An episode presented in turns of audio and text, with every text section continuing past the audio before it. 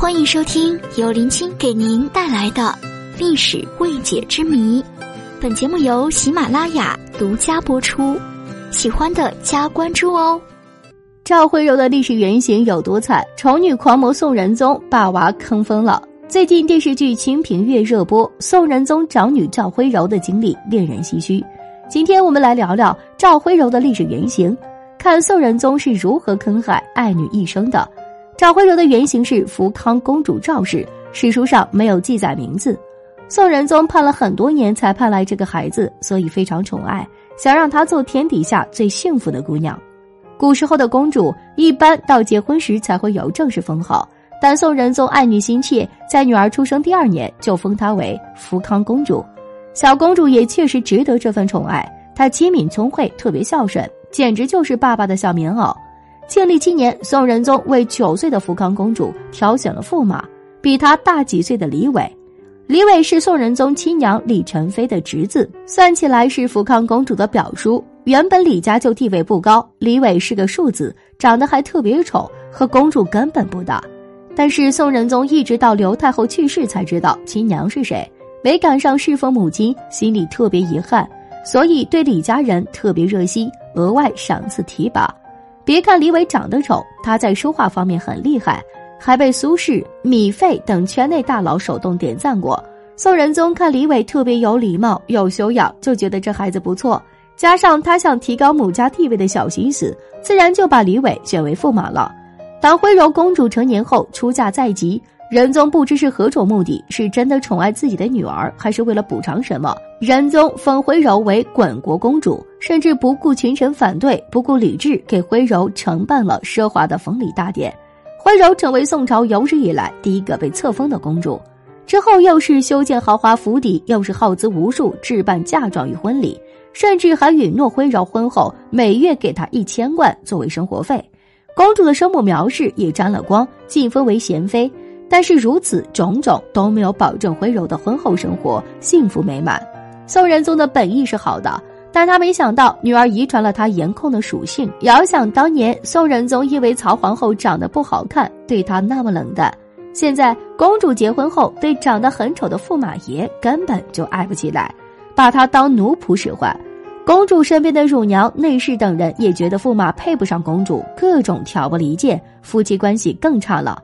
对于一个生活就此丧失希望的小姑娘，内心的孤寂苦闷无处排解，于是长相清秀的梁怀吉成了她排解消遣的对象。如果一直这样下去，可能大家也相安无事。但是在徽柔和梁怀吉这样持续的第三年，在某一天月下小酌的时候，徽柔发现自己的婆婆竟然在窥视。自古以来，婆媳问题就是一个大问题，更何况小妾婆婆和公主儿媳。宋仁宗的老爸在位时，曾出了一个奇葩的驸马升行制度。公主出嫁后，驸马在家里的辈分升一级，让公主和她的公婆同辈，不用看公婆的脸色。公主发现杨氏后非常生气，当场殴打杨氏，然后跑回皇宫找爸爸诉苦。宋仁宗心疼女儿，想把李伟调到外地工作，但思前想后还是没有实施。当时的宫禁制度非常严格，晚上宫门紧闭，有特殊的出入证才能进出。就算是尊贵的公主，也不能随便开门。公主居然因为和婆婆闹矛盾，就随便打开宫门，这下可捅了娄子。大臣们纷纷上奏，指责公主和她身边的下人。然后，公主身边的人被彻查，一查就查出问题来了。公主的乳娘韩氏居然偷窃府里的东西，大臣们更起劲儿了，要求严惩公主身边的人。于是，公主的心腹们都被遣走了。但是徽柔对梁怀吉的感情已经不同寻常，这种情况之下，寻死觅活，疯疯癫癫，无奈之下，仁宗只好召回梁怀吉。但是公主的私事已由夜叩宫门变成了国事，以司马光、砸缸等不屈不挠的精神，指责徽柔轻贱李伟，不守妇道，罔顾礼法。仁宗疲于司马光等纠缠，只好教训徽柔，然后送回李家。公主从小被宠大。哪里受到过这种苦？她大受刺激，心情抑郁，开始做出反常的举动，自杀。他上吊、投井、放火等各种方法都试过了，没把自己弄死，反而把老爸吓到了。宋仁宗怕女儿出事，便把内侍梁怀吉、张承照调回了公主身边。虽然有这两人在身边，但公主还是没有完全恢复正常。只要让她回公主府见驸马，她就开始发狂。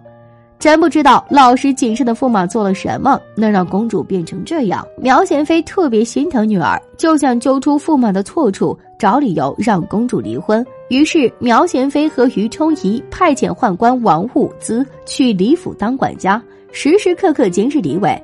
没想到李伟特别谨慎，愣是没被抓到一点把柄。苗贤妃和于冲仪没有办法，就向宋仁宗申请用毒酒杀掉驸马李伟。宋仁宗沉默了。曹皇后知道之后，劝宋仁宗不要杀李伟，于是毒酒计划泡汤。甲酉七年，宋仁宗下诏让公主回皇宫住。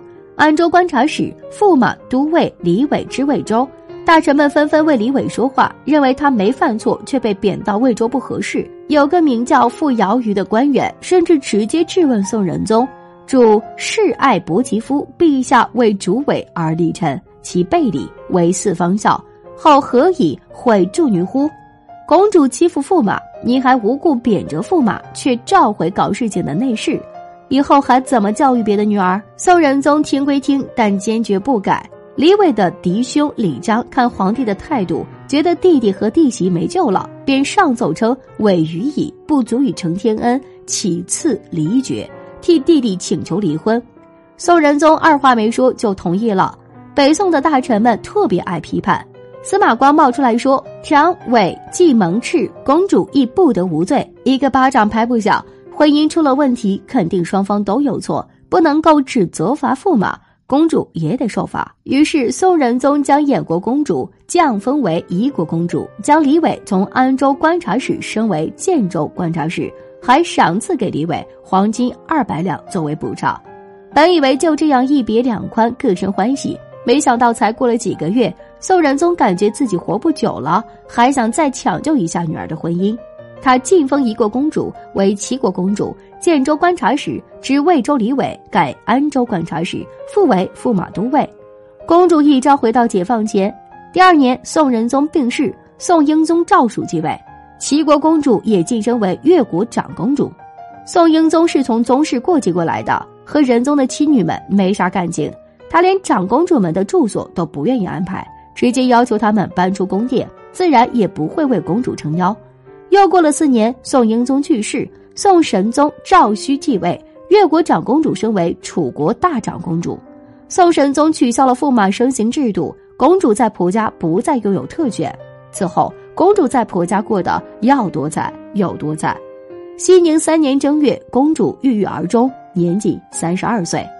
宋神宗去公主府祭奠。回宫之后非常难受，说尾都不续长住，衣服、饮食、药物至于乎衣，亦多做阻隔。长主衣寝，乃至有几失，至自取炭生火，炭灼伤灭。意思是驸马李伟不仅不照顾他，还对他的日常生活使绊子，衣服饮食跟不上，连求医问药都要被拖延。公主没有新的衣服被子换，身上都长了虱子。大冬天的，他得自己取炭生火，以致脸上留下了炭火造成的伤痕。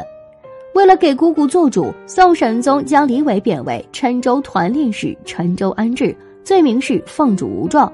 但五年后，李伟遇赦，又回到京城继续升官，官至建武军节度使、检校太师。很久很久以后，李伟去世，又追赠太师、中书令。如果公主知道，怕是要气得从地底下跳出来。古人云：“父母之爱子，则为之计深远。”父母可以毫无底线的宠爱孩子，却不能保护孩子一生。总有一些路必须由孩子独自走过去。如果真的想要孩子一生幸福，就应该让孩子拥有良好的性格和深厚的智慧。宋仁宗，你怕不是一个假的宠女狂魔？